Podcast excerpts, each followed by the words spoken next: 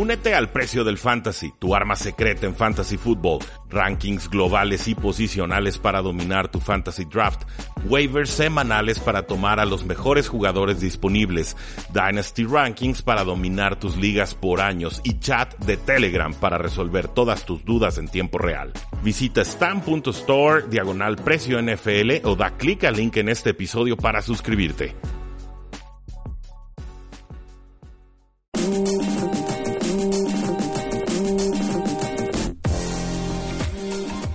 Tal amigos? Bienvenidos al episodio número 97 del podcast Hablemos de Fútbol, este espacio que se dedica a hablar del fútbol americano de la NFL en español. Yo soy Jesús Sánchez y es un placer darles la bienvenida al episodio 97 aquí en Hablemos de Fútbol y a la última edición de las previas posición por posición de la Agencia Libre 2018 de la NFL.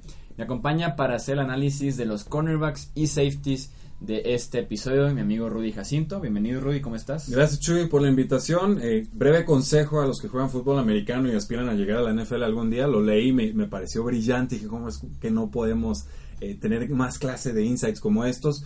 Si ustedes son buenos para jugar la posición de receptor, conviértanse a cornerbacks, les van a pagar mejor. Y, y sí, ¿no? Porque cada año receptores entran y entran y entran a la NFL y no quiero hacerlo de menos, pero es como medio sencilla la conversión y, la habilidad.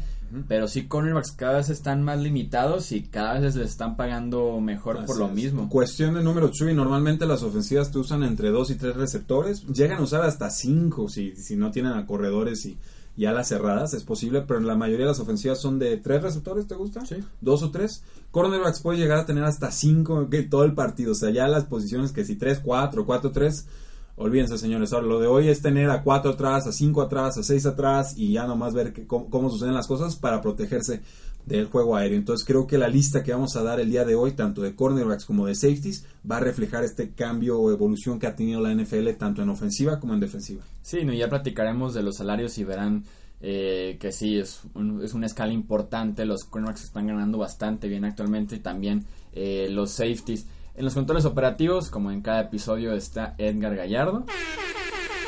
Bienvenido, Edgar, ¿cómo estás? Bien, bien, ya pensé que ya se habían olvidado de mí. No, es muy difícil olvidar. Vi, a, Rudy muy entrado en la plática y dije... Uh, no, le, no, le, iba a permitir yo. Sí, sí, no, me, me a entrometer así. No, esta vez no va a sonar la corneta, pero está bien. Me ganaste, Edgar, perdón. 1-0. 1-0, así es. Sí, entonces estamos ya listos oficialmente para platicar de cornerbacks y safeties. En escala de salarios rápidamente para los esquineros son más de 14 millones de dólares anuales para nombres como Josh Norman, Xavier Rhodes, Richard Sherman, Patrick Pearson, que son como la élite ahorita de la posición. Y aún así hay nombres importantes y bastantes entre 10 y 13 millones de dólares anuales.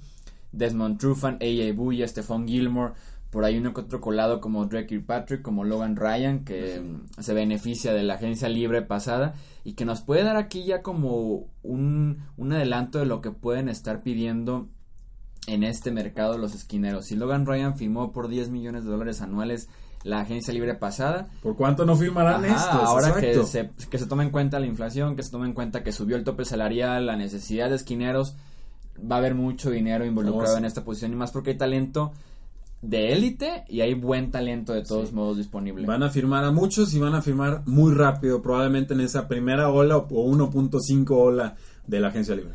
Y aquí, nombre que digamos, probablemente en los anteriores días ya fue eh, linkeado con Raiders o con 49ers. No sé por qué cada, cada reporte de un esquinero que va a ser agente libre es como San Francisco y Oakland podrían estar interesados. Sí, y los Colts, lo dijimos en el programa pasado, los Colts, es, de, cajón, pero hay muchos equipos que también, eh, pues casi todos tendrían en realidad alguna necesidad, si no de un cornerback estrella, sí por lo menos uno de rol, o sí por lo menos un cornerback de slot que te defienda más en las zonas cortas, con más agilidad.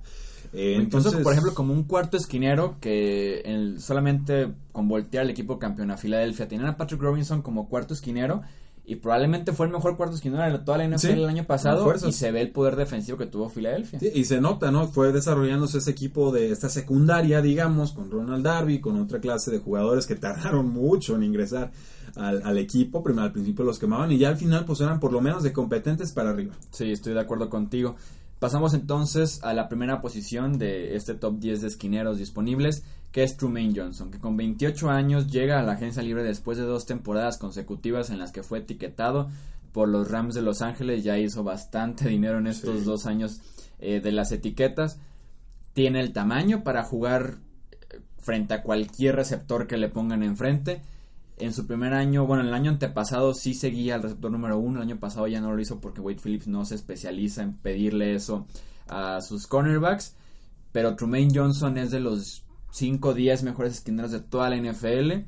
Llega a la agencia libre con 28 años de edad y debe estar aspirando un contrato de 4 o 5 temporadas, creo yo, y de 14, 15 millones de dólares anuales fácilmente. Sí, fácil.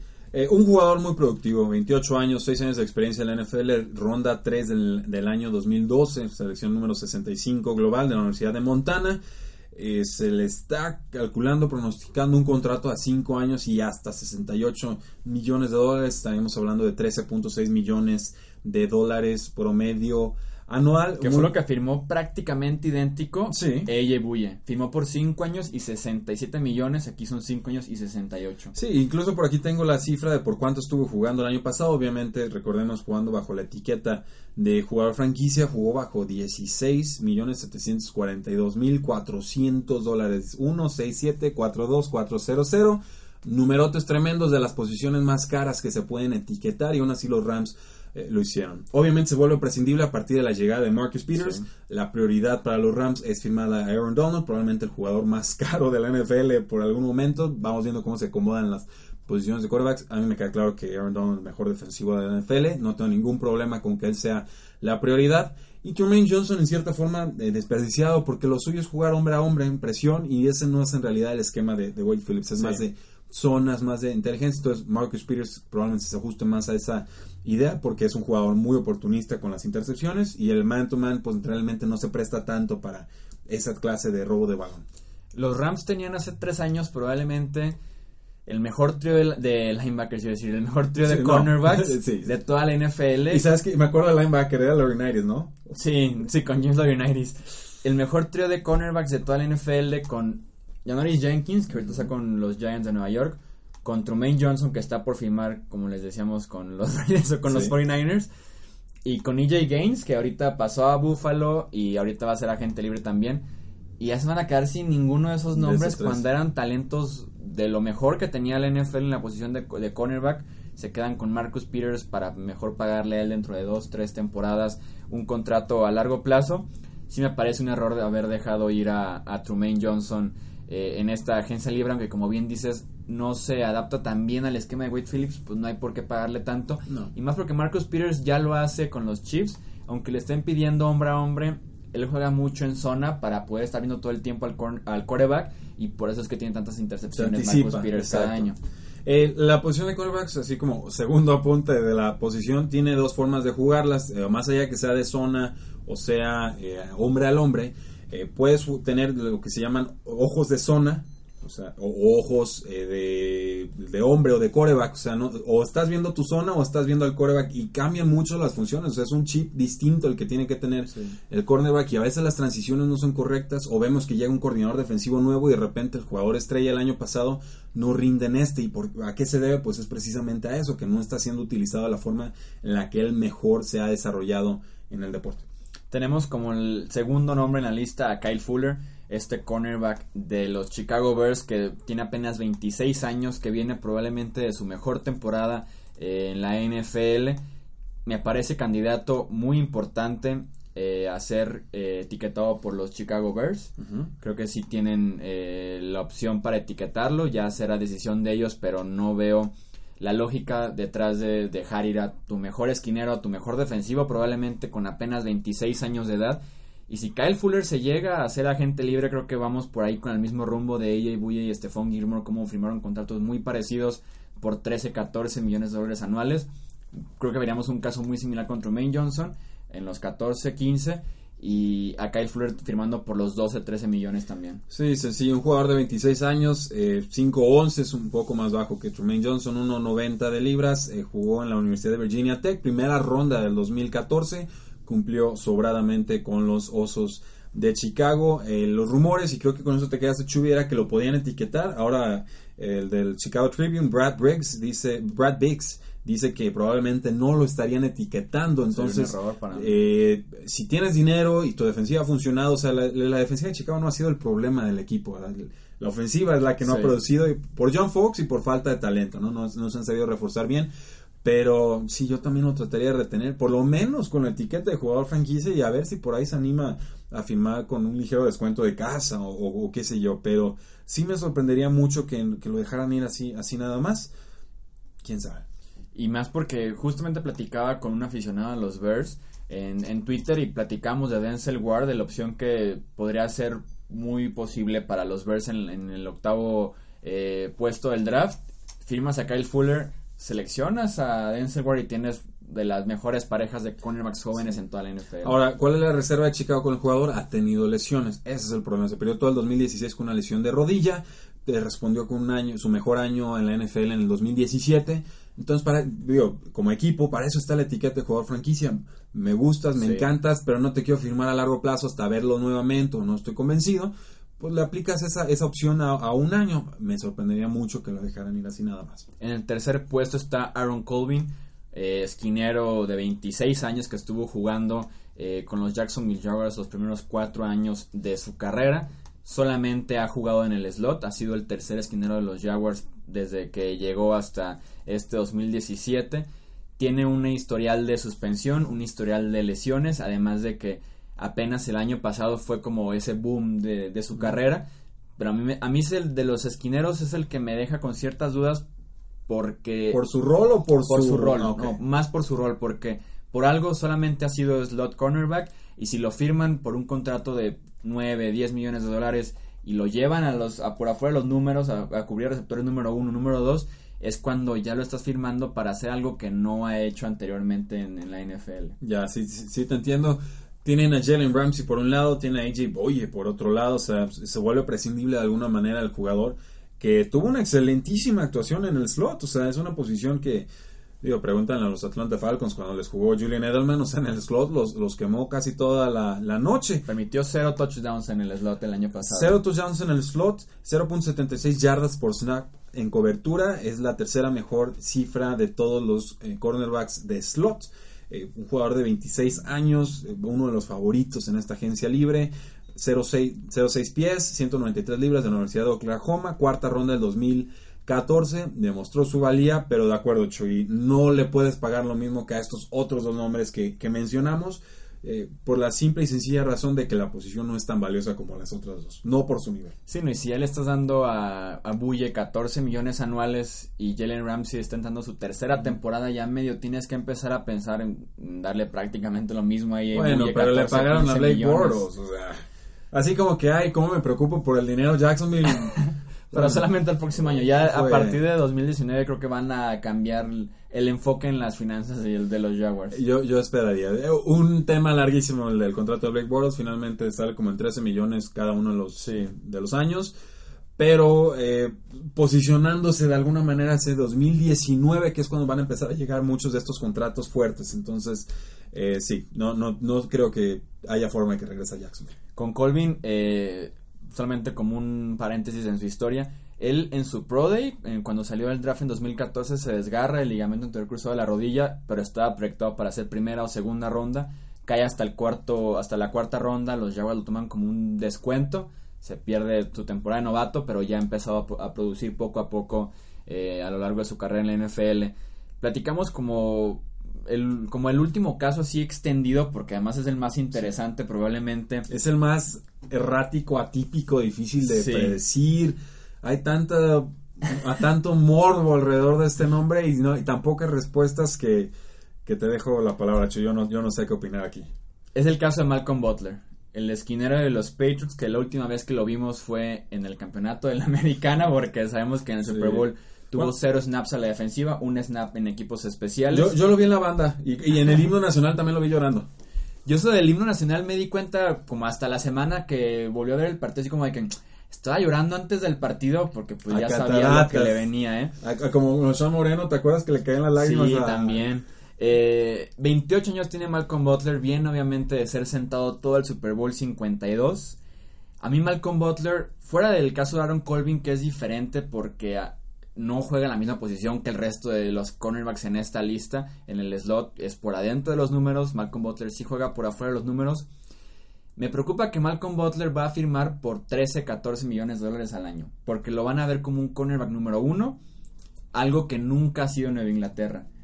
El año antepasado, el cornerback número uno, aunque usted no lo crea, Logan Ryan, con la ayuda del safety. Y Malcolm Butler jugaba con el receptor número dos Solamente cuando jugaban contra los Steelers cubría a Antonio Brown por la bueno, bueno, por la similitud. Decir que cubría a Antonio Brown, la realidad es que es darle mucho le daba cierta pelea, pero por la similitud de, la agilidad y la reacción. Y, y, en cuanto se va Logan Ryan, caso Nueva Inglaterra, traía a Stephon Gilmore como esquinero número uno para dejar a Malcolm Butler como esquinero número dos porque es el rol que ellos lo veían, esquinero número dos y un equipo lo va a firmar como esquinero número uno y Malcolm Butler no es para jugar por 13, 14 millones de dólares al año nunca. Sí, yo, yo estaría pensando más bien como 9 y 10. Ha tenido producción, es oportunista, mucho mejor jugando hacia adelante que hacia atrás. Es decir, cuando tiene el balón de frente, muy oportunista. Si no, pregunten a los Seattle Seahawks en el Super Bowl 49. Cuando tiene que voltearse ahí es cuando de repente pierde el marcaje y empiezan a llegar esas jugadas eh, grandes. Los Patriotas, bien comenta Chuy, lo utilizaban eh, como defensor contra el receptor número 2 del equipo, prefiriendo darle doble marcaje a la opción número uno de pase de los rivales. Me parece una estrategia muy inteligente, pero en realidad nunca lo había pensado como nos tenemos que proteger un poco con Malcolm Butler porque no lo puede hacer. Sí pensaba, por ejemplo, que Malcolm Butler hubiera podido defender bien a, Nelson Agalor, por ejemplo. No tenemos por qué ver nombres como Bademosi o cosas ¿verdad? Jordan Richards, bueno, por Dios, este, jugadores que no tendrían ni por qué tener un jersey de la NFL, pero eh, lo van a firmar por mucho dinero, ha tenido una carrera productiva, creo que podría firmar por algún eh, rival divisional, creo que los Jets están muy interesados en sus servicios, y si en algún momento llega a darle el despunte y se convierte en ese cornerback número uno, pues excelente, lo firmaste. Pero incluso si queda como ese super cornerback número 2, que lo es, que para mí es un muy buen cornerback número 2. Sí, estoy de acuerdo contigo. Eh, pues ya también tienen las de ganar. Por sobre todo porque empieza a bajar un poquito la calidad de, la lista. Y yo, y yo pienso, por ejemplo, si firmas a Butler como cornerback número uno y después en el draft te apoyas con un cornerback novato, pues de alguna forma los salarios en la posición se compensan y puedes tener una muy buena secundaria redefinida, reinventada, a un costo relativamente accesible. Sí, es, eh, estoy de acuerdo contigo. Si un equipo lo ve así, como esquinero número 2, es un excelente y probablemente es de los cinco mejores esquineros número 2 de toda la NFL. Yo estaba pensando, por ejemplo, no, no, no conozco la situación contractual o salarial de los Arizona Cardinals. Número 2 al lado de Patrick Peterson. Tienen muchos huecos. No lo veo tan posible. Creo que más bien los problemas en Arizona son a la ofensiva que a la defensiva. O sea, que la inversión podría venir por ese lado. Ah, seguramente. Yo lo digo porque siempre pues, ves a Patrick Peterson y dices, no, al otro lado. Y siempre que ese, ese al otro lado los pulverizan. Aunque la defensiva presione, aunque los linebackers jueguen bien, aunque Tyron Matthew haga todo lo que tenga que hacer y Patrick Peterson borre de, su lado del campo al jugador, el otro lado siempre es un coladero. Y ahora, el gran problema es que la, última secundaria que realmente podía pagar dos esquineros bien era la de los Broncos, que podía pagarle bien a Kip Talib y a Chris Harris. Hizo que Chris Harris tenía un súper descuentazo de 9-10 millones y a Kip Talib de 12-13 millones, que también era como un descuento por ejemplo, un Patrick Peterson que está cobrando 15 millones al año, no sé si te puedas dar el lujo de 15 y 10 del otro lado. Bueno, sí, y bueno, viene el contrato también. Creo, creo, que, creo que sí o sí, creo que sí o sí va a ser visto Malcolm Butler como un esquinero número uno por la necesidad de muchos equipos como Jets, Raiders, 49ers, los mismos Colts, de encontrar un cornerback que te cubra un número uno y sí lo va a hacer, o sea, lo puede hacer el eh, domingo tras domingo. aceptable. Pero te va a permitir muchos touchdowns, te va a permitir yardas, a pesar de que sea solamente dos recepciones, pero una puede ser de 40, 50 yardas y el touchdown. O sea, me genera ciertos problemas de inconsistencia más porque la mejor versión de Malcolm Butler ya la vimos, tiene 28 años. ese es el punto al que iba. 4 años de experiencia, 28 años y este contrato está pronosticado para firmarlo a 5. Que obviamente cuando hablamos de 5 en realidad son te firmo 2 y el tercero ya veo si te corto gratis o, no. Pero si hay riesgo con Malcolm Butler, no sabemos qué pasó en el Super Bowl. Se trató de hablar de drogas, conducta, etcétera. Nunca lo vamos a saber. No, nunca, pero sí, creo que puede ser un caso probablemente el más engañoso. Porque por todo lo que implica, o sea... Hay mucho drama alrededor. Sí, hay muchísimo. Para cerrar el top 5 está AJ Gaines, este cornerback que jugó con Buffalo la temporada pasada, adquirido en el cambio de Sammy Watkins, que por momentos se comportó como el mejor esquinero que tenían los Bills en el roster, cubriendo a receptores número uno, pero el problema que tiene es que trae un historial de lesiones importantes AJ Gaines, pero con 26 años y el talento que ya ha demostrado eh, primero con los Rams, después con Buffalo, sí me animaría a firmarlo como esquinero número uno. Si no le llegas al precio de los Trumaine Johnsons, pues te puedes eh, eh, conformar con un EJ Gaines. ¿no? Sí, digamos una forma más razonable de gastar el dinero en la posición. EJ Gaines se vuelve prescindible a partir de la llegada de Vontae Davis, ex quarterback, eh, cornerback, no lo quería ver de quarterback en Indianapolis Colts, cornerback. Y eh, pues ahora sí que no, no creo que firmen esta primera ola, pero despuesito seguramente es el que, el que sigue. ¿En qué clase de equipo? Pues los mismos que has venido comentando. O sea, Sí. se van a tener que repartir de alguna manera entre todas esas posiciones. Los Browns pues también tienen que entrar en la pugna, tienen muchísimo eh, dinero.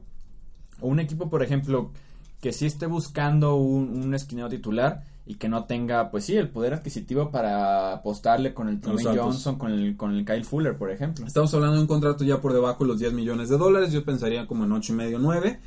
Eh, 9 y medio para no, no fallarle. Todavía está en muy buena edad. Claro que con riesgo de lesión, pero lo puedes firmar a 4 años. Y si en 1 o 2 no te da el rendimiento, pues tienes oportunidad de, de salirte del contrato.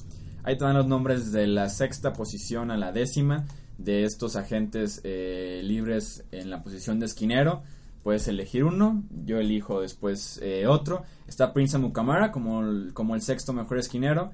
Está después Brashawn Brilland, Maurice Claiborne, Rashawn Melvin y Patrick Robinson. ¿Cuál te gustaría de, de esta lista? Son- Son buenos nombres, me voy a quedar con uno veterano, experimentado, Prince of Mucamara, 28 años, lo hemos visto con los Gigantes de Nueva York, ya lo llegamos a ver con los Osos eh, eh, de Chicago, un jugador confiable de rol, cornerback número 2, no muy espectacular, te cubre la posición, veterano, no lo veo muy lastimado, normalmente se, te, te terminan las temporadas, Eh, no sé por qué clase de contrato podría firmar, eh, pero igual lo voy a checar. Creo que podría venir por abajito de EJ Gaines, unos 7 millones Sí. anuales más porque con Jacksonville no le hizo, no, no le hizo nada mal, no le hizo nada mal eh, tampoco con los Chicago Bears, así como bien dices, como un esquinero número 2 que en- es sólido, que es Que- que te confiable. cumple, exacto. Una primera ronda del 2011. El año pasado jugó por 7 millones. Bueno, un salario base de 3 millones y medio. el- le dieron un bono de 3 millones y medio también. Entonces, Creo que sí, podría venir sí por, a- por ahí el, el Sí. rumbo de los 7 millones como esquinero número 2. Diría hasta Bien 8 por cómo se ha inflado el, el top salarial.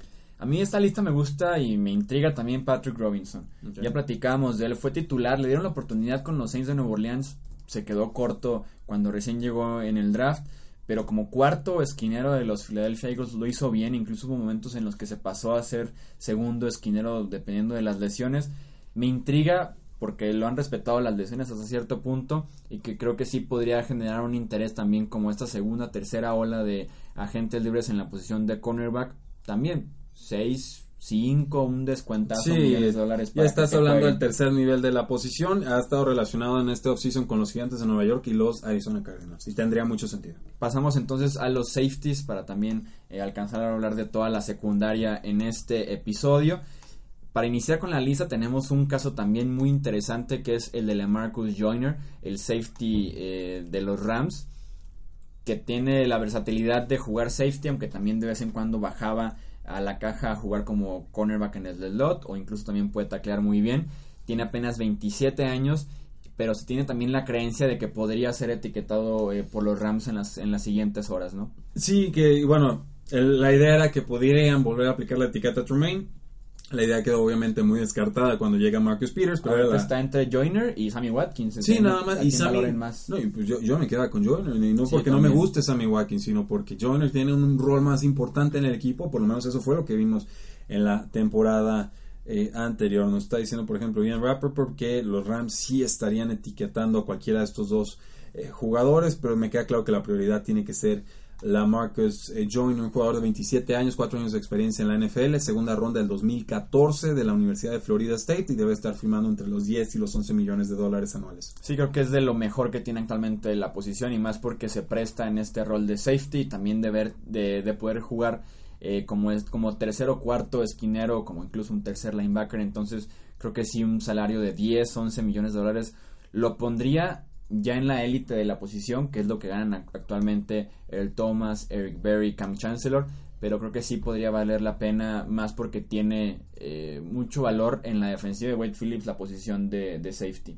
En el segundo puesto de esta lista de agentes libres está Kenny Vaccaro, este agente libre de 27 años que jugó con los Saints toda su carrera, lo que lleva en la NFL. un buen safety que también tiene la versatilidad de jugar corner, que también lo llegó a hacer en la Universidad de Texas.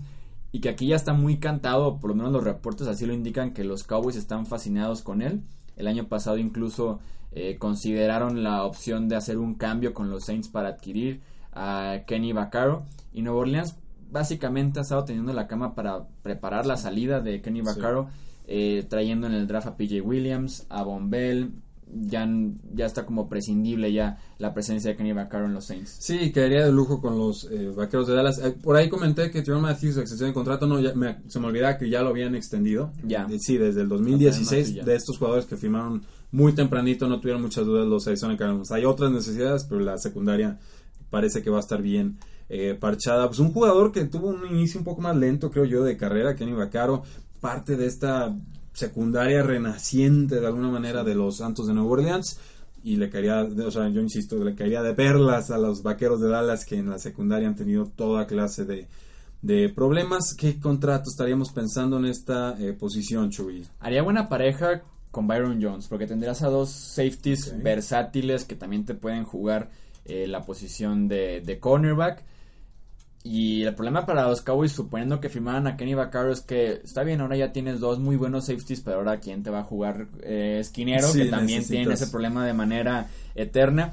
Creo yo que debe estar en el rango de los 7 y 8 millones de dólares como un safety. No estás en la élite, pero sí titular. Y que te juega bien, 27 años es buenísimo para entrar a la agencia libre todavía. Un titular confiable, ¿no? Y eso es lo que vale. 5 años de experiencia de la Universidad de Texas, primera ronda, seleccionó número 15 en el año 2013. En el tercer puesto tenemos a Morgan Burnett, este safety de los Green Bay Packers, también en el mismo molde de que te puede jugar como linebacker o te puede jugar también eh, profundo. Tiene 29 años, muy utilizado por los eh, Green Bay Packers también en diferentes eh, roles, pero que también entre lesiones y ha perdido cierto protagonismo recientemente en la defensiva de los Green Bay Packers, así que se espera que pruebe la agencia libre de Morgan Burnett. 8 años de experiencia, 29 años, ronda 3 en el 2010 de la Universidad de Georgia Tech, pero aquí están esperando que firmen por un poquito más de dinero, Chuy, por 9.8 millones de dólares y 4 años. Me parece ambicioso para un contrato de, pues de un jugador que sí, si bien ha cumplido y está experimentado y contrastado, pues no terminó de resolver del todo los problemas de la secundaria de los Packers. la, la secundaria de los Packers ha sido un coladero desde hace ya muchos, muchos años. Se han reforzado bien con jugadores como Kevin King y demás otros se les han lastimado, como Sam Shields, que creo que ya ni siquiera está con los empacadores. Pero eh, finalmente, un jugador confiable, un jugador experimentado en una posición de necesidad. Hoy más que nunca, un strong safety puede ser importante por la versatilidad que te ofrece, muy similar a la de un inside linebacker. Eh, y pues bueno, se está hablando de casi 10 millones. Yo me le ofrecería como 7 y medio, 8 y ya si no le gustan, busco otras opciones. Sí, estoy de acuerdo eh, contigo en ese sentido. 10 millones se me hace mucho para un Morgan Burnett. En el cuarto puesto está Eric Reed, este safety que inició su carrera con San Francisco muy fuerte. Buen apellido, ¿eh? sí. Digo, para la posición, impecable. Le pago un millón extra por el puro apellido. Eric Reed, que como decía, inició fuerte con San Francisco, pero se fue cayendo al punto de que el año pasado perdió su puesto. Terminó eh, en la banca, a pesar de que también eh, te puede jugar al inicio free safety, después empezó a jugar como strong safety, como linebacker incluso, pero sí muy afectado por lesiones, sobre todo por las conmociones cerebrales y que terminó en la banca como les decía. Sí, y, bueno, ante el exceso de cobertura en la secundaria dijeron, pues te vas de linebacker, ¿no? Un ratito a ver qué tú puedes hacer. Y luego se le lastimaron todos los safeties y dijeron, mm, como que mejor si regresa, te vamos viendo qué onda. En ese cambalacha no, no quedó muy contento con el equipo y pues ahora sí va a probar la agencia libre. Un jugador de 26 años, 5 eh, años de experiencia en la NFL, seleccionado en primera ronda de Louisiana State en el 2013 y estamos hablando de un contrato de entre los 8 y los 9 millones de dólares anuales. Me gusta a mí en ese sentido. Hay dos agentes libres de los 49ers que me gustan, que no lucieron y que poco a poco se fueron perdiendo como en la estima de los entrenadores y que creo que les puede ir bien en la agencia libre y les puede ir bien con otro equipo, que es Carlos Hyde, el corredor. Me encanta. Y el caso de Eric Reed. Sí. Porque ya lo ha hecho, ya, ya se ha visto bien, pero me da la impresión de que cayó de la gracia de entrenadores o del dueño. Quisieron hacerse, quisieron renovar al equipo, hacerse jóvenes, un jugador que se le está agotando el contrato, lo prefieres moverlo a él y probar a los que según tú vas a tener más tiempo, entonces sí como que se desgastó de alguna manera la relación, hubo mucha claridad de lo que esperaban de él y pues ya podrá probar mejor suerte en otro equipo. Para cerrar esta lista tenemos a Trey Boston, el free safety que estuvo mucho tiempo con los Panthers, firmó el año pasado con los Chargers y que le dio cierta solidez a la posición de free safety con los Chargers. Tuvo cinco intercepciones el año pasado, viene de una muy buena temporada. Creo que podría existir interés mutuo de regresar en 2018 con Los Ángeles en el caso de Trey Boston. Sí, muy mejorada la secundaria de los, Los Ángeles eh, Chargers, con lesiones, sí, muy puntuales también, problemas en cornerbacks y demás pero estuvo jugando el año pasado con un contrato de, pues, de menos de un millón de, dólares. O sea, estamos hablando de 900 mil dólares. Una ganga contra la producción que realmente te dio. El problema es que venía de, venía de los venía de los Panthers y creo que incluso fue cortado. Sí. Fue cortado porque sí ya se estaba haciendo medio prescindible. Le dieron la oportunidad y prefirieron regresar con Kurt Coleman, con opciones más seguras en la secundaria de los Panthers y por eso los Chargers se lo encontraron muy barato, pero ya creo que ya no va a ser el caso. Sí, y yo ahí me cuestiono, digo, a modo de, de gerencia, ¿no? Estrategia de gerencia. Cuando tienes esta clase de contratos baratos, ¿por qué no les ofrecen dos años? Yo sé que te puedes subir un poquito el tope salarial, tienes que pagar un poquito más de dinero garantizado, bonos, incentivos, etcétera. pero sí, pero haces 10 de estos volados y con que te peguen uno o dos, eh, olvídate, tienes muy bien reforzada la posición, por lo menos por un, un, periodo de dos años y eso te da una ventana de oportunidad para competir en el Super Bowl impresionante, que es parte de lo que han estado haciendo, por ejemplo, las Águilas de, Filadelfia. Yo a veces no me explico que un jugador que puede tener algo de potencial le ofrece solo un año, te juega bien, no logras nada esa temporada y entonces ya se te escapa y ahora va a cobrar, se espera entre 8 y 9 millones de dólares anuales. Sí, muchas veces también es por decisión del mismo jugador, claro, solamente un año. Eh, para, rehabilitar la imagen como exactamente lo hizo ahorita Trevor. Sí, sí, sí. Pero por ejemplo, Dios, Kenny Britt con los Patriots creo que firmó a dos años, ¿no? Y, solo por eso no lo han cortado. Entonces, si te funciona, lo tienes muy barato un año adicional. No te funciona, ¿qué tanto realmente te puede representar pagar un millón más contra esta clase de topes salariales de 180 mil? ¿Cuántos, están ya? ¿180, 176 millones creo que son. Entonces, son, son cantidades muy absurdas en realidad. Para cerrar el top 10, para redondearlo, tenemos estos nombres en la posición de safety es Quintin Demps en la sexta posición. Tyvon Branch, que sigue jugando en la NFL con 32 años en el séptimo puesto. Ron Parker, Tyvon Wilson y para cerrar Reggie Nelson eh, que también le extendió su carrera con los Raiders, pero probablemente estaría pensando ya en el retiro. ¿Cuál te gusta? Yo me voy a quedar con Tyvon Branch, un jugador que ha sido muy despreciado a lo largo de su carrera, de rebote en rebote en rebote, ya está en los, va, a tener 32 años esta próxima temporada, ruptura del ligamento cruzado anterior en la semana 10 contra los Seattle Seahawks, quedó fuera obviamente por toda eh, la temporada, una lesión que sufre cuando estaba cubriendo a Jimmy Graham, pero por ejemplo Pro Football Focus lo tenía calificado como el safety número 5 de 83, jugando muy buena defensa terrestre y también buena cobertura en zona. Obviamente puede perder mucha explosividad con esta clase de lesión, pero si hablamos de contratos baratos, accesibles, de jugadores contrastados, a mí siempre así, Tyron Bryant siempre que aparece en las noticias le abro la, la, nota para ver y, y, me parece que tiene, tiene todavía un rol importante en la NFL si algún equipo le da la oportunidad. Si encajaba bien en ese rol de con Arizona, más porque sí venía incluso de, de un bajón con, con los Raiders y se rehabilitó su carrera, se podría decir, un poquito con, los Cardinals. Aceptó un descuento de su primer año que jugó flojito, acepta el descuento y, produce en el segundo. A mí me gusta Tavon Wilson, el, safety de, los Lions de Detroit, que creo que es candidato para regresar a los mismos Lions, porque ahora que llega Matt Patricia... Lo conoce. Sí, ya lo conoce de su tiempo en Nueva Inglaterra, que inició flojito con los Patriots, pero que con los Lions se pudo establecer como un safety titular interesante, como sólido, eh, en términos generales. Entonces, eh, Tevon Wilson sí, sí me agradaría verlo de regreso en los Lions de Detroit. Pues con eh, Tyvon Branch estamos hablando de unos 5 millones de dólares anuales por un contrato de un, año, si no le quieres ofrecer mucho más. Tevon Wilson sí creo que puede estar firmando los 6-7. Sí, 27 años tiene solamente Tevon Wilson, así que sí podremos verlo tres temporadas, cuatro temporadas más un contrato así por el rumbo, como bien dices, de unos 5 o 6 millones eh, anuales con los Lions de Detroit. Eso fue todo entonces por este episodio número 97 del podcast Hablemos de Fútbol para platicar de la secundaria, de cornerbacks, de safeties. Recordarles que tenemos un episodio más que es como una previa muy general de la agencia libre para platicar de últimos reportes, encontrarle ahora sí oficialmente equipos a diferentes jugadores dependiendo de cómo se va moviendo el mercado.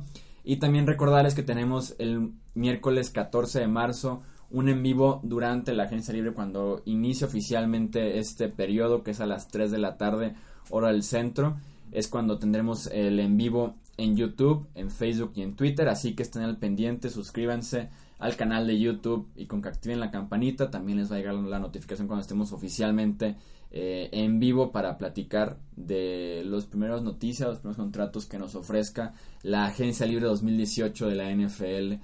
Edgar, muchísimas gracias por estar en los controles operativos. Muchas gracias Jesús. Y también este aprovecho para recordarles a, todos que nos han estado preguntando, he visto varios comentarios este que si se viene información del draft, sí, sí se viene información del draft, este vamos ahorita todavía en la agencia libre, pero de aquí nos, nos pasamos para allá. Sí, así es, tenemos que ir como muy por partes para no medio mezclar temas y nombres y todo eso, sobre todo para aficionados nuevos, para aficionados recientes del NFL, así que vamos muy por partes, agencia libre, dos, tres semanas de platicar contratos, de ganadores, perdedores y ya retomamos ahora sí eh, de lleno el draft también con rankings de posiciones, muchísimos mock drafts, así que... Exactamente, los famosos mock drafts. Sí, sí, sí, entonces... yo no soy tan fan de los mock drafts, pero entiendo su valor yo no le veo caso hacer mock drafts antes del Scouting Combine y antes de ver sobre todo la agencia libre. La agencia libre sobre todo. Eso son ganas de robar clics a la gente. Ya que tengamos posicionados a todos los veteranos, entonces sí ya veamos qué huecos quedan y dónde ponemos a los novatos, ¿no? Digo. Y que tenemos que retomar aquí la dinámica que hicimos el año pasado de los mock drafts de 30 segundos. Sí,